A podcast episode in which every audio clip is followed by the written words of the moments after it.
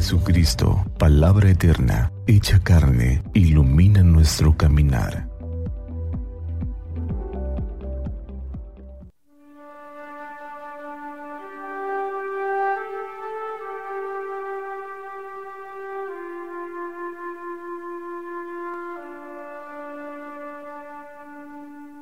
Del Evangelio según San Juan.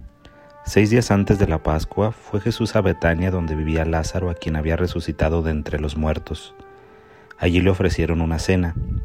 Marta servía y Lázaro era uno de los que estaban con él a la mesa.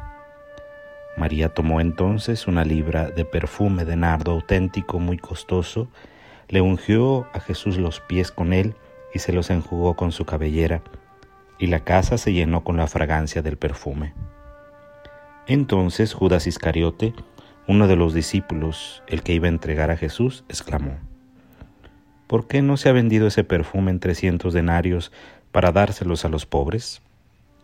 Esto lo dijo no porque le importaran los pobres, sino porque era ladrón, y como tenía a su cargo la bolsa, robaba lo que echaban en ella.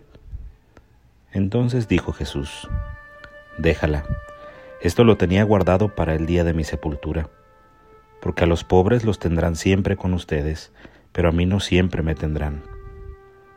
Mientras tanto, la multitud de judíos que se enteró de que Jesús estaba allí, acudió no solo por Jesús, sino también para ver a Lázaro, a quien el Señor había resucitado de entre los muertos.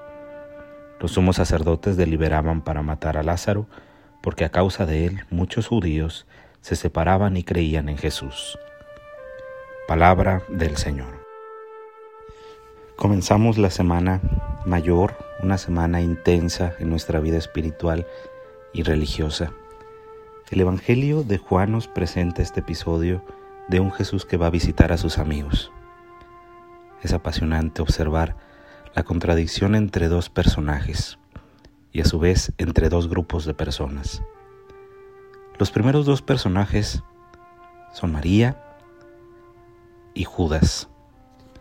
Una generosa, enamorada de las palabras, de los gestos, de la misericordia de Jesús, se abre a la generosidad absoluta.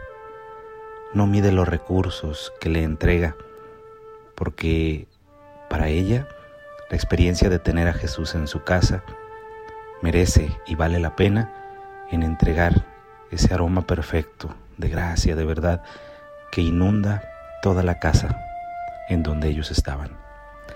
El otro contradictorio a María, es un hombre calculador. La actitud de quien egoístamente no se deja encontrar, ni abrazar, ni transformar por Dios. Encerrado en sus propios intereses, piensa solamente en cómo poder sacar tajada o ganar algo para sí mismo. María es la actitud del cristiano auténtico, o al menos así debería ser un cristiano que se abre a la experiencia de Dios y enamorándose de esa misericordia infinita, es capaz de entregar su propia vida como aroma agradable a Dios. Por su parte, Judas es la imagen de la actitud contraria al cristiano, egoísta, encerrado en sí mismo, calculador.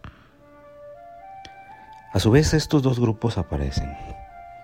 El grupo de quienes se acercan a Jesús escuchando que está ahí y quieren verlo también para conocer cómo está Lázaro después de la resurrección.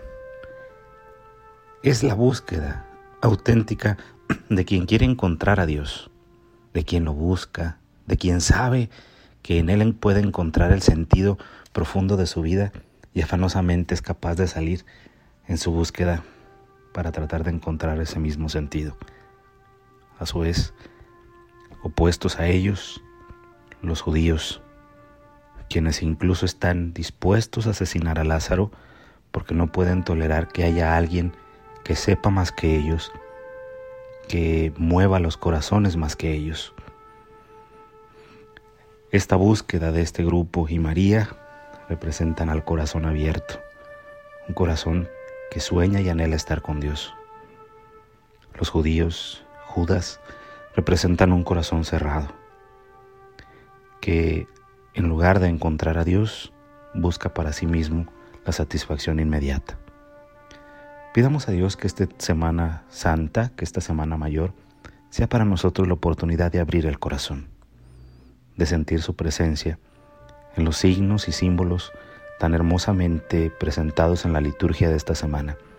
Que el trigo santo que estamos preparando sea para nosotros un signo de renovación espiritual y de encuentro profundo con Dios que transforma nuestra vida y nuestras actitudes a personas resucitadas, a hijos de Dios que saben que el Señor ha venido a rescatarlos por pura gracia y por pura bondad de Él. Que Dios pues nos conceda esta gracia y nos bendiga hoy y siempre. Que así sea.